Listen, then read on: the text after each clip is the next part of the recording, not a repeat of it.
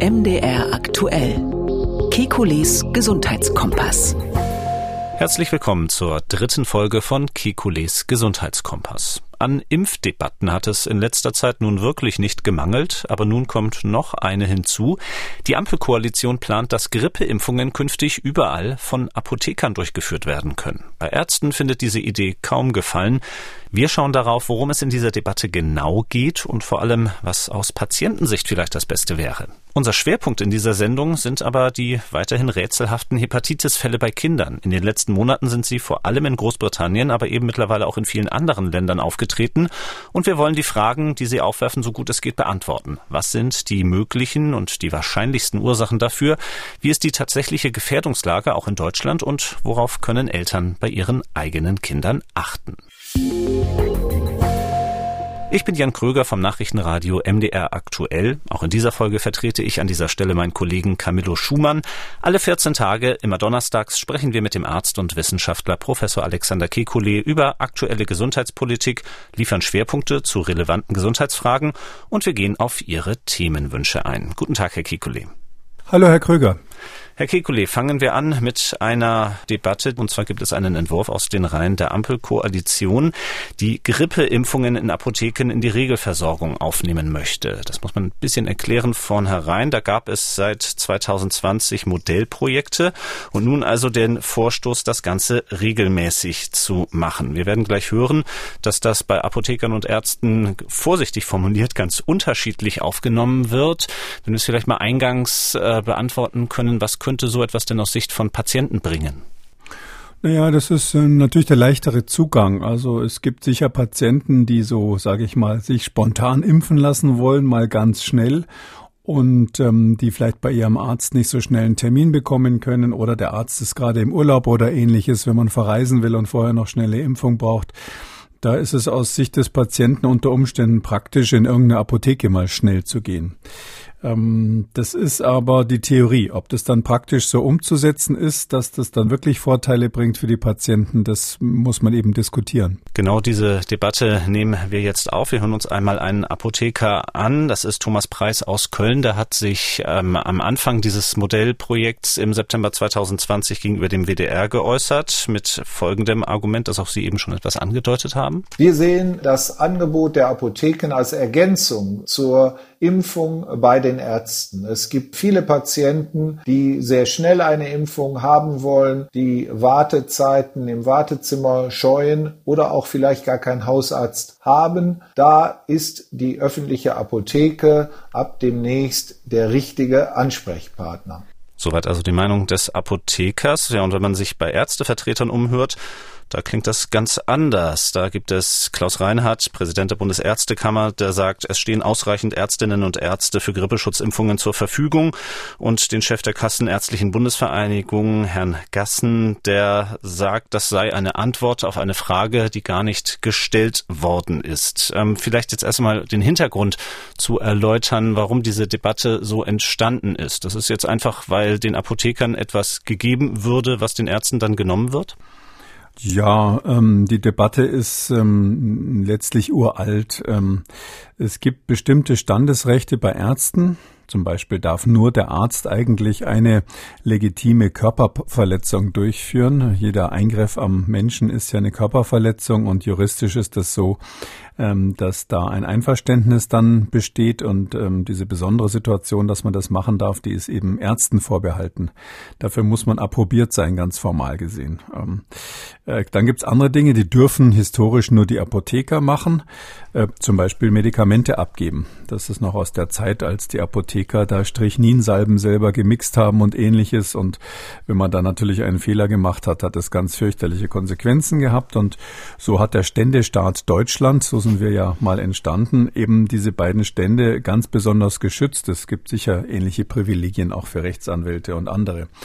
Und ähm, da will man sich natürlich gegenseitig die Fleischtöpfe nicht wegnehmen lassen oder sich dann nicht wegschubsen lassen von dem einen Fleischtopf, um den alle sitzen.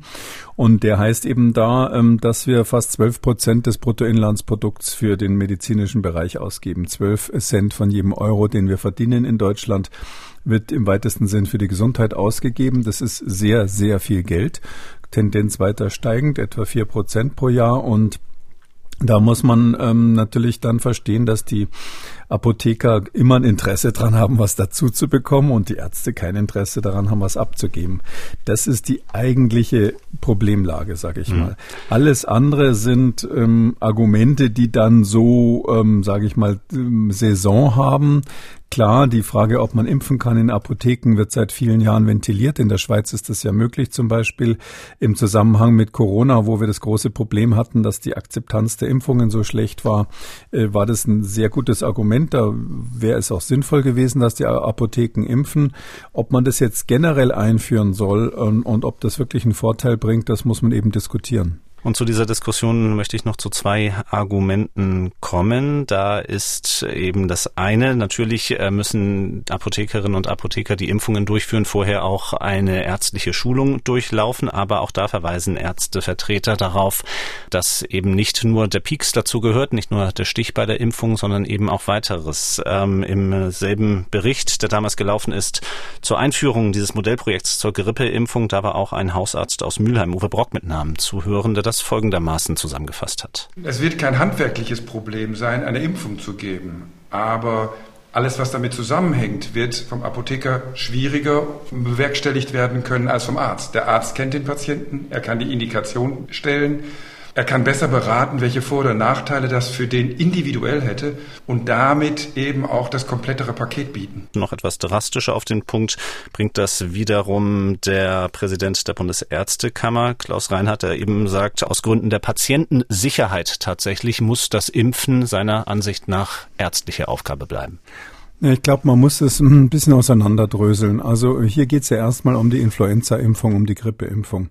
Aus meiner Sicht ist es so, man hat ein gewisses Argument immer dann, wenn man glaubt und das möglicherweise in Modellprojekten nachweisen kann, dass man bei Impfungen, wo es wirklich auf die Flächendeckung ankommt, das ist eben jetzt konkret die Corona-Impfung äh, aktuell, vielleicht auch noch im Herbst nochmal, und dann äh, langfristig kann man sagen, dass die Influenza-Impfung auch dazu gehört, dass es von Vorteil ist, wenn man viele Menschen zumindest aus den Risikogruppen ähm, hat, bei den Älteren insbesondere, äh, dass dann wirklich die Impfung stattfindet. Und, und, und wenn man der Meinung ist, man kann das erhöhen, ähm, indem das in, in den Apotheken angeboten wird, dann hat es hier meines Erachtens ein starkes Argument. Das wäre ja dann so, reden wir mal konkret über die Influenza, über die Grippeimpfung, das kommt jedes Jahr vor, das ist in der Tat viel Arbeit, das zu machen. Es ist so, dass ähm, medizinisches Personal geimpft werden soll, ältere Menschen geimpft werden sollen und äh, junge Kinder. Und ähm, da ist es eben so, dass man ähm, jetzt sagen muss, wer, wer ist eigentlich die Gruppe, die da in die Apotheke gehen soll? Ähm, wahrscheinlich hauptsächlich die älteren Menschen. Das medizinische Personal wird ja kein Problem haben, irgendwo einen Zugang zu jemandem zu finden, der einen impft. Äh, dass die Ärzte äh, und Pflegerschwestern sich nicht so gerne gegen die Info, äh, Influenza impfen lassen wollen, ähm, ist ja eher ein anderes Problem. Das hat was mit der Einstellung leider zu tun. Und das heißt also, für die ist es schon mal nicht. Ähm, das heißt, dann geht es hauptsächlich um die älteren Menschen, wo das Robert Koch Institut ja empfiehlt, dass die sich impfen lassen sollen gegen die Grippe jedes Jahr. Ich weiß nicht, ähm, ob es da so viele gibt, die keinen Hausarzt haben, muss ich jetzt ehrlich sagen. Weil wenn man älter ist, dann hat man doch immer mal das eine oder andere Wehwehchen und die aller, allermeisten Menschen in Deutschland haben dann ab einem gewissen Alter doch einen Arzt, zu dem sie regelmäßig gehen, zu dem sie auch Vertrauen haben, der sie dann auch typischerweise impft. Und die, die nicht, sich nicht impfen lassen, also die jetzt hier sozusagen die Zielgruppe einer solchen Änderung der Struktur wäre, da bin ich jetzt nicht so sicher, ob die, wenn man das in der Apotheke machen lassen kann, dann dahin gehen, weil das doch eher wohl auch Menschen sind, die überzeugt werden müssen, dass die Impfung sinnvoll ist. Und diese Überzeugungsarbeit, die kann natürlich der Arzt, bei dem sie dann aus anderen Gründen sowieso sind, meines Erachtens eher leisten. Sodass diejenigen, die dafür sind, das generell einzuführen, bei der, bei der Pandemie ist ja bekannt, bekannt, dass ich äh, das früh auch favorisiert habe und mich dafür eingesetzt habe, dass die Apotheker mhm. mitimpfen dürfen. Aber wenn man das verstetigen will, muss man erstmal zeigen, ähm, und das anhand von Pilotprojekten, ähm, dass ähm, das wirklich mehr Impfungen in den wichtigen Gruppen bringt, insbesondere jetzt erstmal bei der Influenza. Ähm, wenn man dann guckt, okay, was ist der Nachteil, was sind die Gefahren? Ähm, ja, man muss bei einer Influenza-Impfung natürlich bei jemandem, der ja jedes Jahr hingeht, ähm, nicht jedes Mal das ganz große Aufklärungsgespräch machen. Die Menschen wissen dann irgendwann, was die Fürs und Widers äh, sind an der Stelle. Es ist auch so, dass diese besondere Impfung äh, wirklich seit Jahrzehnten erprobt ist und bezüglich der Nebenwirkungen eine der nebenwirkungsärmsten, ungefährlichsten Impfungen ist überhaupt, die wir haben, die klassische Grippeimpfung. Und ähm, da würde ich jetzt sagen, ist es jetzt keine Katastrophe, wenn das in der Apotheke gemacht wird. Da ist jetzt nicht mit ähm, massiven Komplikationen oder sowas zu rechnen. Aber wie gesagt, das gilt jetzt alles nur für die Grippeimpfung als erste mhm. Stufe. Und schon da ähm, weiß ich nicht, ob bei diesen Pilotprojekten, darüber hört man nämlich wenig, jetzt wirklich herausgekommen ist, dass die Impfbereitschaft gesteigert wurde. Mhm. Von den Befürwortern allerdings können ins Feld geführt werden ähnliche Daten aus Dänemark, Frankreich oder Großbritannien, wo man das eben ein paar Jahre vorher schon gemacht hat und es damit zusammenhängend auch geschafft hat, die Impfquoten zu erhöhen. Ähm, wir hatten schon darüber gesprochen, dass es jedes Jahr immer ähm, ja, ein großes Bemühen gibt, die Impfquote in Deutschland bei der Grippeschutzimpfung voranzutreiben. Ähm, wie groß ist da unser Problem, wenn wir das Jahr für Jahr sehen, so aus epidemiologischer Sicht? Naja, das Hauptproblem ist nicht die Quote bei der Influenza-Impfung, sondern dass die Impfstoffe lausig sind. Ähm, das ist ja so etwas, was ähm, weltweit ein Problem ist. Das sind noch Impfstoffe, die wirklich in der ganz alten Methode aus Hühnereiern hergestellt werden im großen Stil. Ähm, es gibt begrenzte Produktionskapazitäten. Das Verfahren ist einfach äh, schon lange eingefleischt, kann ich mal sagen. Die Weltgesundheitsorganisation gibt immer bekannt, ähm, gegen welche neuen Subvarianten, Subtypen bei Influenza die Impfstoffe dann ähm, gerichtet sein sollen. und die Hersteller verdienen Geld daran und haben scheinbar kein großes Interesse, mal einen Impfstoff auf den Weg zu bringen, der ähm, jetzt länger hält oder der gegen verschiedene Varianten besser wirkt und ähnliches. Da gibt's viel Forschung dazu, aber da wird schon so, so lange schon darüber gesprochen, dass man mal einen universelleren Impfstoff haben sollte oder auch einen, der anders produziert wird, ähm, dass ich schon gar nicht mehr an das Ergebnis glauben möchte. Ich weiß gar nicht, wie lange ich, wie viele Jahrzehnte diese Diskussion schon im Gange ist. Ähm, man muss schon den Eindruck haben, dass ähm, das aus Sicht der Hersteller keinen großen Druck gibt, etwas, was wahnsinnig viel Geld abwirft, jetzt einfach mal schnell zu ändern. und stellen Sie sich vor, Sie wären Friseur und Ihre Kunden würden nicht mehr einmal im Monat kommen zum Haare schneiden, sondern es würde ein neues äh, Haarwasser erfunden, dass man einmal die Haare schneidet und dann bleibt das stehen in diesem Schnitt und man muss nicht wiederkommen. Ähm, da wären sie natürlich der größte Gegner dieser, dieser Einmallösung. Und so ähnlich wäre das natürlich auch bei einem Influenza-Impfstoff, den sie nur noch einmal geben müssen oder den sie nur noch alle fünf Jahre geben müssen. Das wäre ähm, einfach schlecht fürs Geschäft. Und da ist unser Hauptproblem. Die Impfstoffe, die wir haben, sind halt in manchen Saisons, je nachdem, welcher, äh, welche Variante bei Influenza gerade zirkuliert, sehr, sehr schlecht wirksam. Um mal so eine Prozentzahl zu sagen, bezüglich der Verhinderung symptomatischer Infektionen ähm, geht es zum Teil deutlich unter 40 Prozent Wirksamkeit runter. Und diese Werte kann inzwischen ja seit äh, der Corona jeder einschätzen. Nochmal zum Vergleich, die beiden RNA-Impfstoffe bei Corona hatten in ersten Studien etwa 95 Prozent Wirksamkeit. Also wir haben bei der Influenza wirklich ähm, das Problem, dass gerade ältere Menschen, die ja diejenigen sind, die dort dann auch eher sterben, das sind auch Vorerkrankte, erkrankte Menschen. Das Risikoprofil ist bisschen anders als bei, bei, bei Covid, aber ähm, letztlich äh, gemeinsam, dass alte Menschen ähm, hier ein Hauptfaktor sind.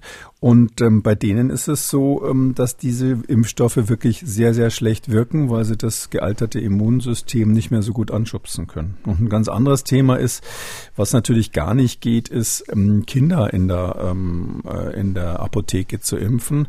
Ähm, selbst wenn es nur die Influenza-Impfung sein sollte, da gibt es aber auch eine Indikation. Bei manchen Kindern wird es eben empfohlen. Die müssen definitiv weiter zum Kinderarzt gehen, weil da ist es dann auch ein handwerkliches Thema, das richtig zu machen. Also mit besonderem Augenmerk, entweder bei Patienten mit besonderen Vorerkrankungen oder bei Kindern, wie Sie sagen. Nun habe ich gelesen, geht die Debatte zwischen Apothekern und Ärzten auch weiter. Ich hatte gelesen von einem Apotheker, der zum Beispiel auch gesagt hat, man könnte gegen FSME in der Apotheke impfen. Und ähm, die Debatte verschärft sich auch auf der anderen Seite. Ärztevertreter fordern als Gegenleistung dann das, was Sie vorhin genannt haben, ein ärztliches Dispensierrecht, also selbst Medikamente auszugeben. Ja, wie geht es dann nun weiter in dieser Debatte?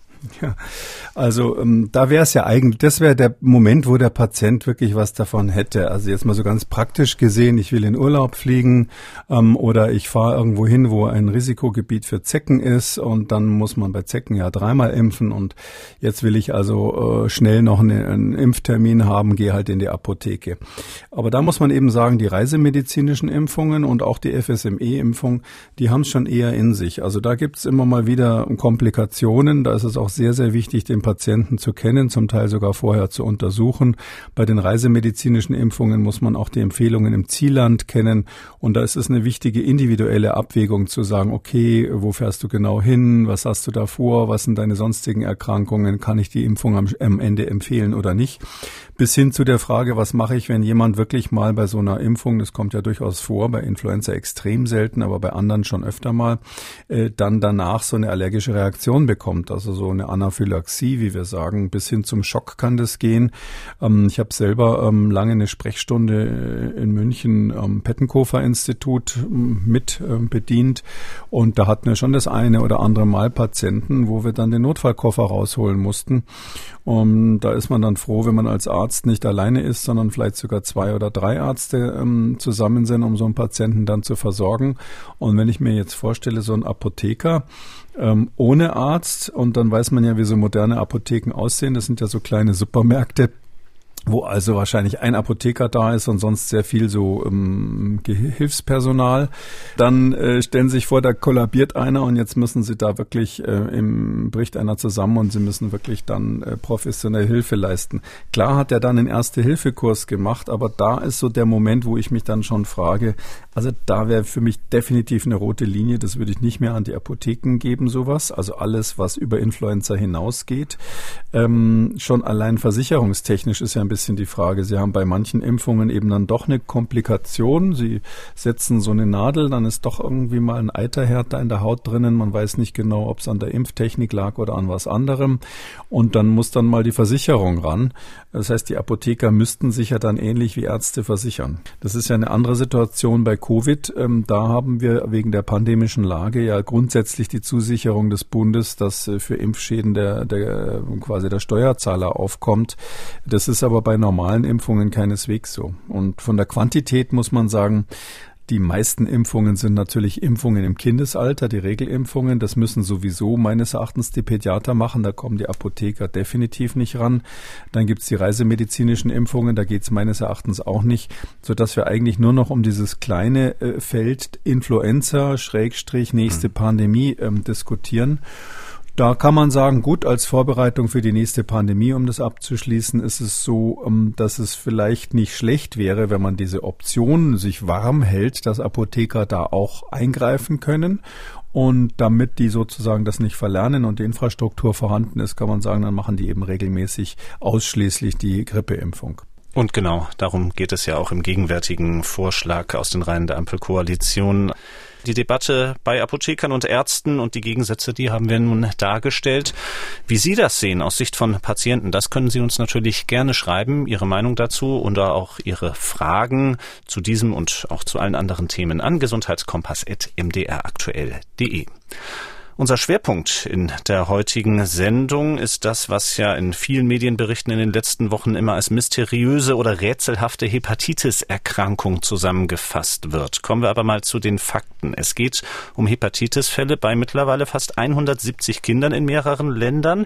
Die meisten davon in Großbritannien. In Schottland genau sind die ersten Fälle registriert worden in den letzten Monaten.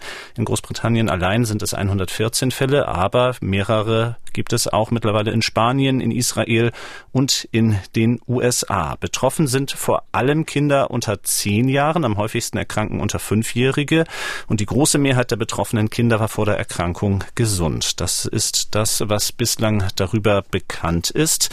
Wenn Sie das jetzt als Arzt hören mit Ihrer Erfahrung, was macht die Fälle da so außergewöhnlich? Naja, es ist so eine Leberentzündung, eine Hepatitis bei kleinen Kindern. Das, das Durchschnittsalter ist ja drei Jahre.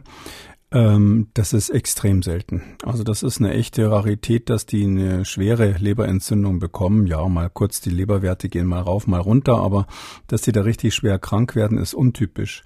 Und ähm, wir wissen ja, was so die typischen Auslöser sind. Da gibt's klassische Hepatitis-Viren, da gibt's die Möglichkeit, dass das durch Medikamente oder Gifte ausgelöst wird. Manche haben auch so Autoimmunerkrankungen. Aber wenn man all diese klassischen ähm, Ursachen ausgeschlossen hat und dann eine Häufung plötzlich hat von so schweren Leberentzündungen, wo ja zehn Prozent von denen, die jetzt gemeldet wurden an die Weltgesundheitsorganisation, ähm, tatsächlich eine Lebertransplantation brauchten, was also wirklich eine Rarität in dem Alter ist, ähm, da muss man sagen, hoppla, da ist irgendwas Neues, da stimmt irgendwas nicht. Und so haben das die Behörden, insbesondere in England, ähm, mhm. natürlich auch gesehen. Die Weltgesundheitsorganisation ist deshalb alarmiert und es gibt jetzt eigentlich auf der ganzen Welt ähm, quasi den Aufruf, solche Fälle sofort zu melden, damit man untersuchen kann, woran das liegt. Und genau diese Untersuchung läuft eben, wie Sie gesagt haben, vor allem eben auf britischer Seite, auch natürlich, weil dort die meisten Fälle bislang registriert worden sind. Ähm, wenn man dort die aktuellen Berichte die es von dort gibt, liest, dann hat man als erstes versucht, ja, herauszufinden, ob es bei den betroffenen Kindern weitere Infektionen gab. Ähm, von den Fällen, die man überprüft hat, gab es zum Beispiel bei 40 von 53 Kindern Infektionen mit Adenoviren. Und genau diese Begründung ist ja auch viel in den bisherigen Medienberichten genannt worden. Ähm, wie genau ist das dann zu erklären? Wie genau können Adenoviren diese Krankheit an der Leber hervorrufen? Ja, man hat eben ähm, geguckt, woran kann es liegen und da das die üblichen Verdächtigen nicht waren, ist der nächste Schritt bei dieser sogenannten, wir sagen dann, weil die normalen Hepatitis-Viren werden also durchbuchstabiert von Hepatitis A bis Hepatitis E und dann sagt man, es ist eine Non-A bis E-Hepatitis, also ein anderer Erreger. Und man hat eben zwei Viren natürlich insbesondere untersucht, aber auch eine ganze Latte weiterer und die einzigen zwei, wo es eine gewisse Häufung gab bei diesen Kindern, sind mhm. zum einen, das kann ich vielleicht vorwegnehmen, des Coronavirus, SARS-CoV-2. Genau. Klar war das die erste Überlegung, kann das sein, dass das eine Nebenwirkung der Omikron-Variante ist oder sowas, die ja auch in England jetzt gerade seit äh, Januar dann äh, anzieht. Ähm, und da ist das Ergebnis, nee, da gibt's keine Korrelation, weil äh, Omikron war so in 17 Prozent der getesteten Fälle, die haben jetzt nicht alle getestet, aber da, wo getestet wurde, mhm. nachgewiesen worden, 17 Prozent. Und dann haben die mal geschaut, wie ist es sonst mit, ähm, mit, ähm, den, ähm, mit den SARS-CoV-2-Infektionen in dieser Zeit, äh, in diesen Regionen gewesen, ähm, äh, in der Altersgruppe. Und da muss man sagen, das ist eher sogar an der unteren Grenze, was die durchschnittliche Infektionslast war. Das heißt also, diese betroffenen Kinder hatten nicht überdurchschnittlich häufig Kontakt mit dem SARS-CoV-2-Virus. Schließt natürlich jetzt eine kausale Situation nicht völlig aus. Es kann auch sein, dass vielleicht eine früher durchgemachte und nicht bemerkte Infektion irgendwie so einen äh, Späteffekt hat. Aber man muss sich bei äh, SARS-CoV-2 muss man sich erst ja klar machen, dieses, dieses Virus zirkuliert ja jetzt schon seit über zwei Jahren. Und man hat jetzt wirklich viele, viele Millionen, wahrscheinlich weltweit hunderte Millionen Fälle gehabt bei Kindern in dieser Altersgruppe, jüngeren Kindern. Und das wäre irgendwann doch mal beobachtet worden, wenn da plötzlich welche eine schwere Hepatitis bekommen. Warum soll das so plötzlich sein? Das müsste also wirklich eine Mutante sein, die da entstanden ist und sich ausgebreitet hat. Und da, da sind die Briten ja wirklich äh, weltweit führend, äh, gibt es überhaupt keine Hinweise drauf. Das hätten die gesehen. Ähm, das heißt also, eigentlich kann man sagen, es ist ausgeschlossen, dass SARS-CoV-2, die Corona-Infektion, ähm, die Ursache ist oder zumindest alleinige Ursache ist. Und, dann, und Sie haben es eben gerade gesagt, das zweite Virus, was man gefunden hat, ähm, ist eben ein Adenovirus. Und bei den Adenoviren ist, ist schon lange bekannt, dass die so ähm, im, im Lehrbuch, sage ich mal, im Kleingedruckten irgendwo als Erreger von Leberentzündungen in Frage kommen. Da muss man aber eben unterscheiden, ähm, so eine Leberentzündung bei Adenoviren, das ist eine relativ spezielle Situation, wenn die auftritt. Das sind erstens praktisch immer Erwachsene und zweitens äh, sind es zwei Gruppen, nämlich diejenigen, die eine, einen Blutkrebs haben, also eine bösartige Erkrankung, so eine Art Leukämie haben, wo das Immunsystem dadurch stark eingeschränkt ist oder die unter Chemotherapie stehen, also die quasi künstlich kaputt gemachtes Immunsystem haben, weil sie mit äh, Hochdosis Cortison oder mit anderen Mitteln gegen Krebs behandelt werden. Also das sind die zwei Gruppen, wo wir ähm, bei Erwachsenen insbesondere manchmal sehen, dass Adenoviren die Leber angreifen. Da ist es aber so, dass die Subtypen von Adenovirus, da gibt es eben ganz viele Subtypen, mhm. 88 verschiedene, und die Subtypen, die das typischerweise machen bei diesen, äh, bei diesen, diese Leberentzündungen machen und in diesen ganz seltenen Situationen, das sind die, die äh, früher mal Atemwegsinfektionen gemacht haben. Also im Kindesalter haben wir alle, machen wir alle so Atemwegsinfektionen durch mit Adenoviren.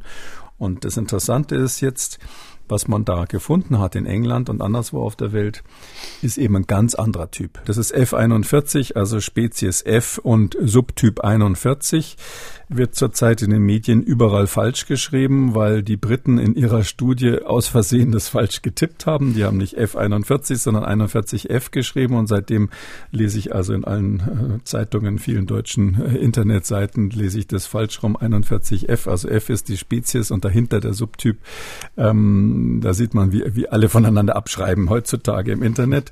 Aber ähm, wie auch immer ist es so, dieser Typ, der hat eben ganz andere Eigenschaften. Der macht keine Leberentzündung, hat er noch nie gemacht, hat man noch nie, nicht einmal irgendwo nachgewiesen, dass dieser Typ irgendwo eine Leberentzündung gemacht hätte, geschweige denn bei so einem kleinen Kind, sondern die machen Durchfälle, harmlose Durchfälle. Und die zirkulieren zurzeit im, so in den Monaten Februar bis März. Ist das ganz normal, im Februar, März, April, dass man da einen Anstieg hat, so auch natürlich im Vereinigten Königreich.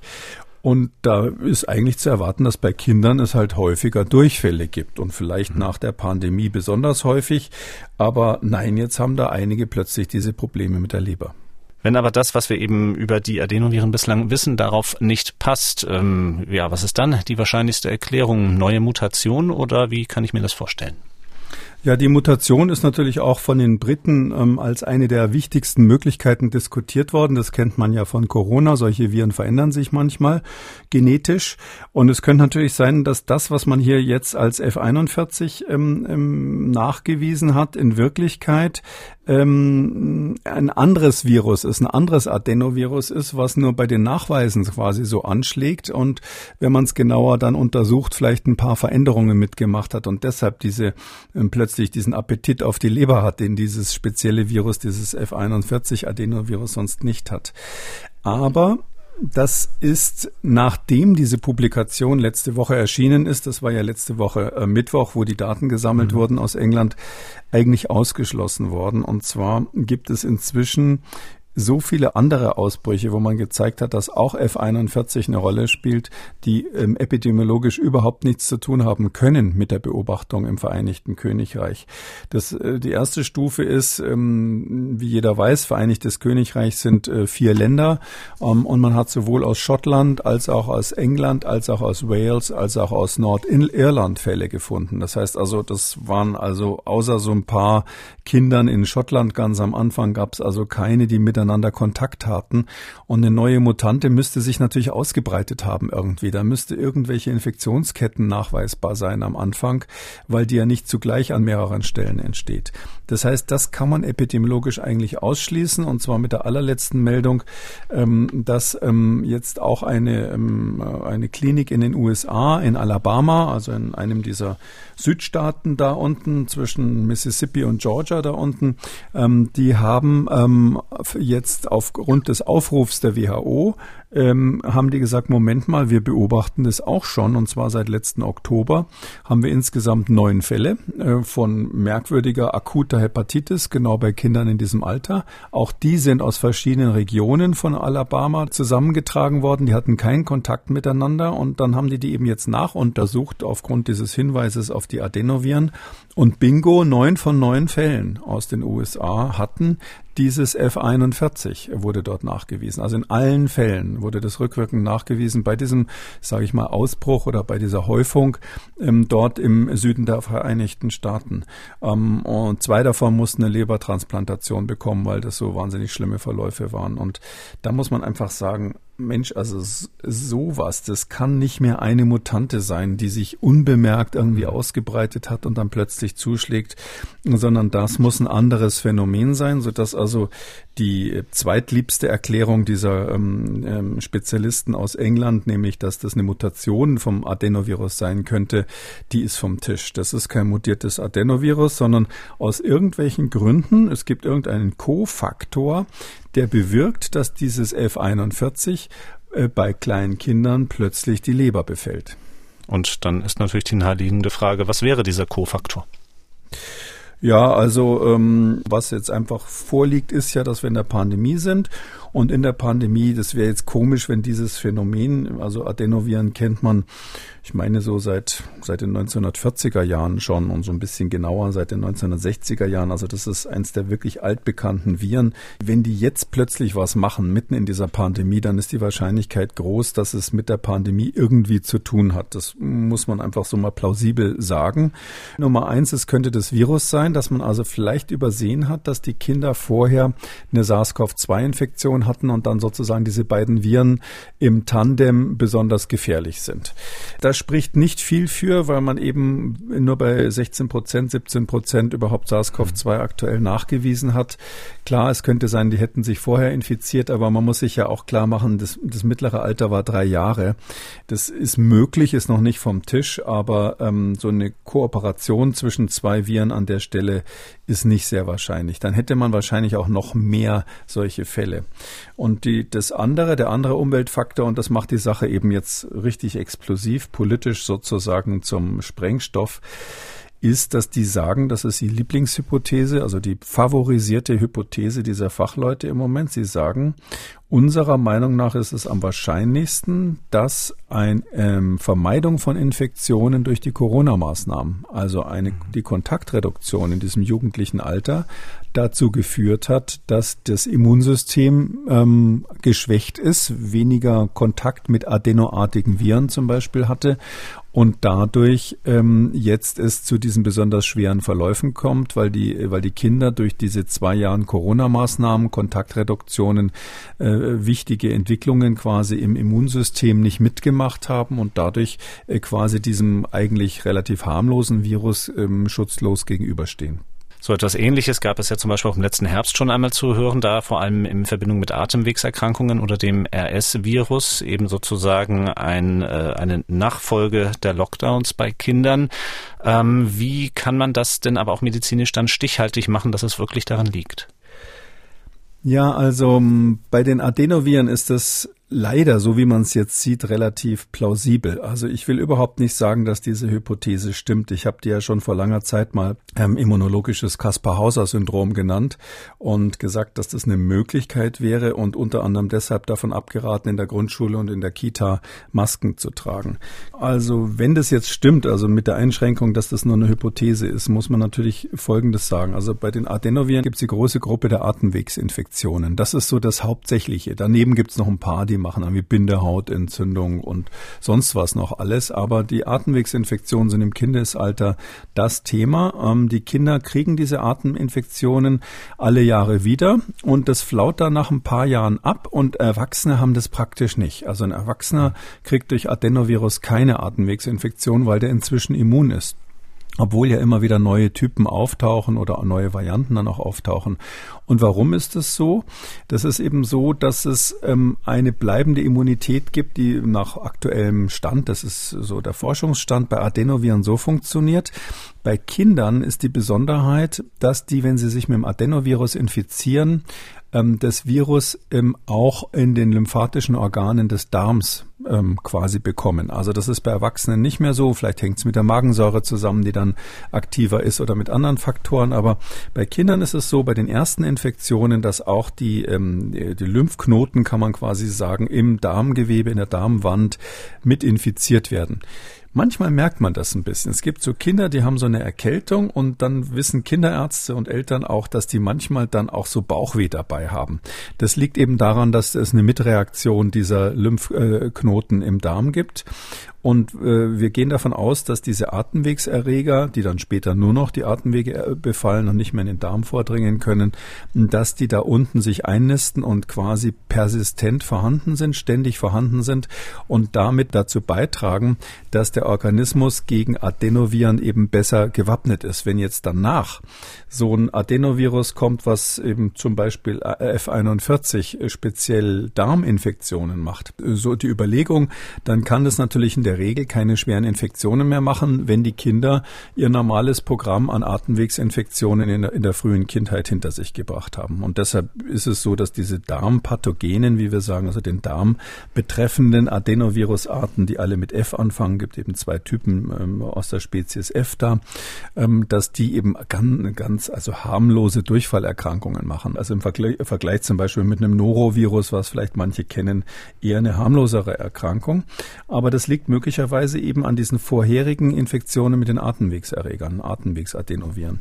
Und deshalb ist es bis zum gewissen Grad plausibel, wenn die Autoren jetzt sagen, ja, ähm, es könnte ja sein, ähm, dass ähm, wenn das ausgefallen ist mit dieser Infektion normalen, sage ich mal, ähm, diesem normalen Training der Darmlymphozyten, der Darmlymphknoten, dass dadurch eben dieses F41 plötzlich dort Unsinn machen kann. Vom Darm in die Leber ist es ja nur ein kurzer Weg. Wenn es dort nicht unter Kontrolle ist, gibt es da eine dicke äh, Ader, die Pfortader, die bringt also da das Blut und auch die Nährstoffe rüber in die Leber. Und äh, da könnten natürlich dann äh, die Viren, wenn sie da mh, plötzlich nicht mehr unter Kontrolle sind im Darm, könnten sie in der Leber dann was ausrichten, was also sonst überhaupt nie beobachtet wird. Und es gibt in dieser Richtung noch so einen weiteren Hinweis, der dahin geht, und zwar wurde auch ähm, getestet, wie hoch ist eigentlich die Blutkonzentration von diesen Adenoviren bei den Kindern. Also im Blut sind die Adenoviren ähm, normalerweise gar nicht so in großer Konzentration, weil die, je älter man wird, jedenfalls weggefangen werden. Das Immunsystem fängt die weg. Und bei diesen Kindern, die die Lebertransplantationen hatten, also speziell, wo der Verlauf so schlimm gewesen ist, da war im Durchschnitt die Adenoviruskonzentration im Blut zwölfmal so hoch wie bei den anderen. Und daraus kann man natürlich schon schließen, ähm, dass das Adenovirus hier eine Rolle gespielt hat bei diesen schweren Lebererkrankungen, dass es irgendwie ins Blut ausschwärmen konnte und das Immunsystem es daran nicht hindern konnte.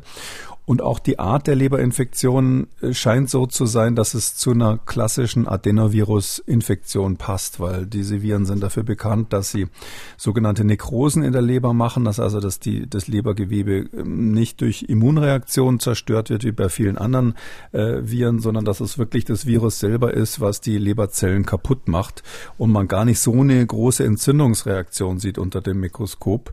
Ähm, und dieses typische Bild scheint sich hier auch abzuzeichnen aufzeichnen. Und es ist ja auch so, dass diese Kinder, äh, wenn man die Verläufe hört, die, die Eltern haben geschildert, dass die eben zuerst sowas wie eine Durchfallerkrankung hatten. Die ersten Symptome waren also Durchfall, äh, Übelkeit, Überbre äh, Übergeben, mhm. ähm, so eine Lethargie so ein bisschen, also das Klassische, was so Kinder haben, wenn sie einen Durchfall haben. Und dann kam zeitversetzt eigentlich erst die Hepatitis-Symptomatik. Ähm, und aus all dem kann man sagen, dass Bild, was die Briten da so aufmachen, diese Hypothese ist leider plausibel, aber nochmal betont, sie ist nicht mhm. bewiesen bisher. Nun haben Sie schon die Symptome angesprochen. Also ähm, Durchfall, klar, wer eigene Kinder hat, weiß, das kann ein ganz normales, ganz handelsübliches Krankheitssymptom sein für ganz normalen Infekt, der so nach drei, vier Tagen dann wieder abklingt. Äh, ab wann sollte man sich Sorgen machen? Bei welchen Symptomen? Also für die äh, Eltern ist natürlich wichtig oder auch für die Ärzte ist wichtig, also man muss, ähm, wenn man das jetzt weiß, weil die Adenoviren, also diese, äh, diese enteralen Adenoviren, diese F, diese Familie der F, F40, F41, die, die zirkulieren ja im Moment. Auch in Deutschland. Es ist erstaunlich, dass Deutschland eins der entwickelten Länder ist, wo bisher wohl nur ein einziger Fall gemeldet mhm. wurde. Dass in England so viele gemeldet wurden, hängt sicherlich mit deren besonderer Aufmerksamkeit übrigens zusammen und nicht damit, dass das jetzt ein speziell britisches Problem wäre wäre. Worauf muss man achten? Also erstens kann man grundsätzlich sagen, die Adenoviren zirkulieren. Aber diese Hepatitis-Fälle sind natürlich extrem selten. Also das, selbst wenn man die weltweit, äh, was weiß ich jetzt geschätzt aktuell etwa 200 Fälle zusammenzählt, dann ist es so, dass ähm, das natürlich nichts ist im Vergleich zu anderen Problemen, die bei Kindern auftreten können. Ähm, und ähm, Durchfall sollte auf keinen Fall ein Grund sein, jetzt mehr alarmiert zu sein als vorher. Aber der kann eben manchmal übergehen, ähm, wenn es um diese Probleme hier geht, in eine Hepatitis. Und was da so typisch ist, ist, ähm, dass die Kinder wirklich meistens gelb werden. Also man sieht wirklich, dass die Augen als erstes gelb werden. Man sieht gelbe Augen. Sie werden immer stärker lethargisch. Sie bekommen meistens äh, zunächst kein Fieber, wenn dann erst im Spätstadium nur ein Drittel ungefähr hat im Spätstadium dann Fieber. Und was man auch beobachten kann, ist, dass der Stuhl sich entfärbt. Also der Stuhl wird weiß und bleich und ähm, im schlimmen Fall, da ist man hoffentlich schon lange im Krankenhaus, mhm. ähm, werden die Kinder dann auch schwerer ansprechbar, kriegen Wesensveränderungen, dadurch, dass die Leber ja ein Entgiftungsorgan ist, das wichtigste Entgiftungsorgan des Körpers, macht auch viele andere wichtige Sachen. Aber diese Entgiftungsfunktion, wenn die nicht mehr funktioniert, ähm, das führt eben dazu, dass das auch neurologische Probleme macht und man das bei Kindern dann speziell an so einer Lethargie merkt. Ähm, grundsätzlich ist es immer wichtig, wenn Kinder einen Durchfall haben, aufzupassen, dass sie genug trinken, dass sie nicht ähm, keinen kein Wasserverlust haben, der so schlimm ist, dass dieser Flüssigkeitsverlust zu einem Problem führt. Das ist, sage ich mal, in 99 Prozent das eigentliche Problem, was man nicht aus dem Auge verlieren darf. Diese Leberentzündung, die da jetzt exotisch äh, bisher mhm. ist, die ist nichts, äh, wo man jetzt plötzlich deshalb speziell zum Arzt gehen muss, außer das Kind wird gelb oder der Stuhl wird weiß weiß oder es wird eben, ist eben plötzlich nicht mehr ansprechbar aus irgendeinem Grund. Mhm, das ist also das klare Alarmzeichen in dieser Richtung. Wie würde eine Behandlung dann ablaufen der Leberentzündung? Ja, also da man ja hier keine richtige Ursache hat, also es scheint wohl wirklich eine, in diesem besonderen Fall eine virale ähm, Hepatitis zu sein mit Adenoviren und mit einem Typ, der sonst keine Hepatitis macht. Ähm, da ist es so, man gibt Cortison, weil man hofft, dass irgendwie eine Unterdrückung der Immunantwort hier hilft. Das ist nur so, dass speziell bei den Adenoviren das nicht äh, den größten Erfolg hat. Da gibt es andere Leberentzündungen, zum Beispiel Autoimmunerkrankungen, wo das mehr bringt. Mm, man versucht natürlich so eine Art Blutwäsche zu machen, dass man die Reinigungsfunktion der Leber eine Zeit lang ähm, aufrecht erhält. Ähm, in den meisten Fällen, immerhin neun von zehn Fällen, äh, ist das Krankheits Bild ja dann auch selbstlimitierend. Das heißt also, die Leber nimmt dann irgendwann die Arbeit wieder auf, das Immunsystem hat die Viren beseitigt und dann ist alles wieder gut danach. Das heißt also, es ist kein Todesurteil oder ähnliches, aber man muss im Krankenhaus natürlich, die Kinder müssen dann im Krankenhaus meistens schon ein paar Tage behandelt werden. Ähm, Kinderärzte sollten vielleicht äh, eher, ähm, als, als es sonst der Fall war in der jetzigen Lage mit diesem Fragezeichen, was über uns allen schwebt, ähm, mal die Leberenzyme checken. Also häufiger, als das vielleicht sonst üblich ist, wenn so ein Kind irgendwie ähm, Verdacht auf Hepatitis hat. Da sagt man normalerweise beim kleineren Kind nach, dass, dass das so gelb ist, das hat nichts zu sagen. Es ist bekannt, dass zum Beispiel ähm, mit Muttermilch gestillte äh, Kinder eher mal gelb sind. Es ist sowieso so, dass im Säuglingsalter äh, ganz am Anfang ähm, sich ja die roten Blutkörperchen umstellen. Ähm, äh, die fetalen Blutkörperchen werden äh, gegen die spätere Version ausgetauscht. Dabei ähm, wird ganz viel roter Blutfarbstoff freigesetzt, was auch zu so einer Gelbfärbung der Haut führen kann. Und es gibt viele andere harmlose Gründe, warum Kinder mal gelb sind zwischendurch. Und drum tendieren normalerweise Kinderärzte nicht dazu, in solchen Situationen immer gleich Blut abzunehmen. Das macht man bei Kindern jetzt nicht so gerne, ähm, insbesondere weil man will, dass die Eltern wieder in die Praxis kommen.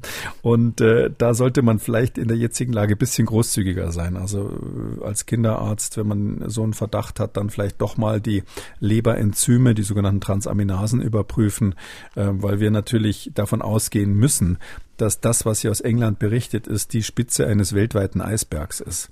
Ähm, das gibt eine ganz einfache Überlegung, die das begründet.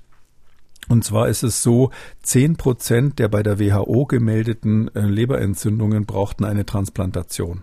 Das kann es nicht geben. Also solche hm. Leberentzündungen, wo jeder Zehnte transplantiert werden muss, das gibt's einfach nicht. Das heißt also, die Dunkelziffer von nicht erkannten Leberentzündungen muss viel, viel, viel größer sein. Ähm, angefangen eben mit ganz schwachen Fällen, wo, wo man es gar nicht bemerkt, bis hin zu Kinder paar Tage lang gelb, aber der Arzt hat es nicht genauer untersucht.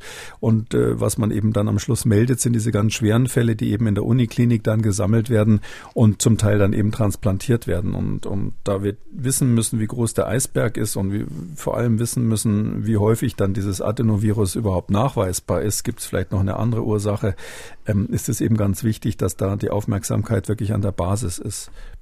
Und äh, ja, mit dieser Vorrede blicken wir nun noch auf die Situation in Deutschland. Sie hatten es schon gesagt, ein Fall hierzulande ist bislang bekannt. Das Robert Koch Institut hat mit Datum heute die Fälle akuter Hepatitis bei Kindern in sein epidemiologisches Bulletin aufgenommen. Und äh, daraus zitiere ich folgende nicht allzu üppige Informationen. Das Robert Koch Institut hat am 7. April äh, verschiedene pädiatrische Fachgesellschaften über den Sachverhalt informiert und darum gebeten, klinische Kolleginnen und Kollegen zu sensibilisieren und sich zu melden, sollten ähnliche Fälle oder Häufungen in Deutschland beobachtet werden. Aus Deutschland wurde bislang ein Fall an das RKI übermittelt, der der WHO-Definition entspricht. Der Erkrankungsbeginn lag bereits im Januar 2022. Seitens der Fachgesellschaften oder Kliniken liegen dem RKI keine weiteren Hinweise auf Fälle oder Häufungen vor. Und nun habe ich Sie gerade gehört mit der Dunkelziffer. Wo befinden wir uns dann in Deutschland? Ähm, ja, also es ist nicht davon auszugehen, dass das ein Phänomen ist, was weltweit in zwölf Ländern ist bisher.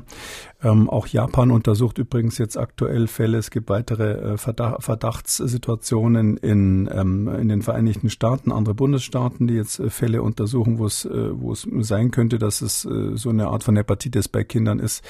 Und wir in Deutschland sozusagen da verschont werden. Davon kann man nicht ausgehen. Es ist immer die Frage, wie gründlich ähm, man recherchiert. Und das ist natürlich schon mm, nur die ganz kleine Alarmglocke, sozusagen das Weihnachtsglöckchen, was da geläutet wurde vom RKI, wenn man ähm, mal ein Briefchen an die Fachgesellschaften verschickt. Also die CDC in den USA, die, äh, das Pendant in den Vereinigten Staaten haben quasi einen ähm, National Alert ausgerufen, also quasi so eine Alarmsituation, wo dann jeder Arzt Bescheid weiß. Ähm, wenn man nur diejenigen anguckt, ähm, die jetzt äh, zum Beispiel wie in Deutschland bei den Kinderkliniken, bei den spezialisierten Zentren dann vorgestellt werden, äh, dann hat man eben nur die Spitze des Eisbergs. Also dann hat man nur diejenigen, ähm, die dann wirklich so krank krank geworden sind, dass sie ins Krankenhaus mussten. Und da kriegt man kein Bild darüber, wie häufig eine Hepatitis, also eine leichte Leberentzündung, die ja äh, fast immer sonst eben selbstbegrenzend ist, wie häufig das tatsächlich verläuft. Und wenn man das aber nicht rausbekommt, dann wird man auch die Ursache nicht genauer dingfest machen können. Ähm, und ähm, da gibt es eben viele Möglichkeiten. Das kann sein, dass dann doch SARS-CoV-2 irgendwie noch eine Rolle spielt, dass es eben doch nicht dieser Effekt der ähm, dieses immunologischen Kasper Kaspar Hausers ist als Folge der Maßnahmen, sondern dass was anderes gibt. Ich sage mal nur so als Beispiel, wir haben natürlich auch einen Vitamin D-Mangel bei den Kindern jetzt dadurch, dass die weniger draußen war. Wer weiß, vielleicht ist es multifaktoriell. Und das kann man aber nur rauskriegen, indem man diese leichteren Fälle auch erfasst. Und deshalb wäre wirklich mein Aufruf, dass die Kinderärzte da aufmerksam sind. Und ich hätte vom RKI erwartet, dass man die dann auch direkt alarmiert, wenn man da ernsthaftes Interesse dran hat, ähm, der Sache auf den Grund zu kommen. Natürlich wäre es ähm, für die Behörden einschließlich dem RKI natürlich ein Super-GAU sowas, wenn dann wirklich jetzt belegt würde, dass die Corona-Maßnahmen die Kinder krank gemacht haben. Das ist ja nur eine Hypothese, aber ähm, ich hätte als Behörde ein Rieseninteresse dran, diese äh, Hypothese schnellstens zu widerlegen, damit die aus der Welt ist. Und ähm, deshalb würde ich schon dafür plädieren, dass, dass die Kinderärzte da ganz intensiv jetzt mal gucken, ist das Phänomen häufiger oder sind das irgendwelche exotischen Dinge, die in Deutschland vielleicht gar nicht vorkommen.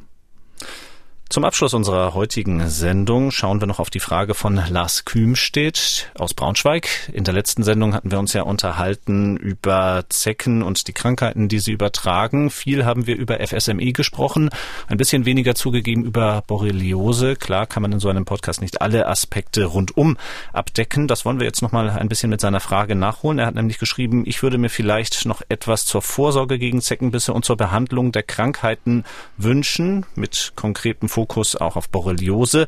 Nämlich kann eine Borreliose immer mit Antibiotika behandeln werden und wie sieht der Forschungsstand zu einer Impfung gegen Borreliose aus? Mhm.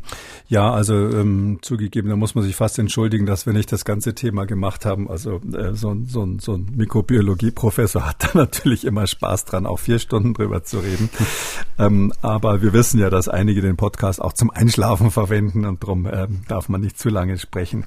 Also ja, also Prophylaxe, das ist das erste Thema, das gilt ja generell für Zeckenbisse, ähm, Zeckenstiche muss man genau sagen. Ähm, das ist so, ähm, das Wichtigste ist eigentlich, wichtig, dass wenn man in solch, aus solchen Gebieten zurückkommt, insbesondere Kinder, die dann möglichst schnell untersucht und wirklich gründlich jedes Mal guckt, ob da irgendwo eine Zecke sitzt.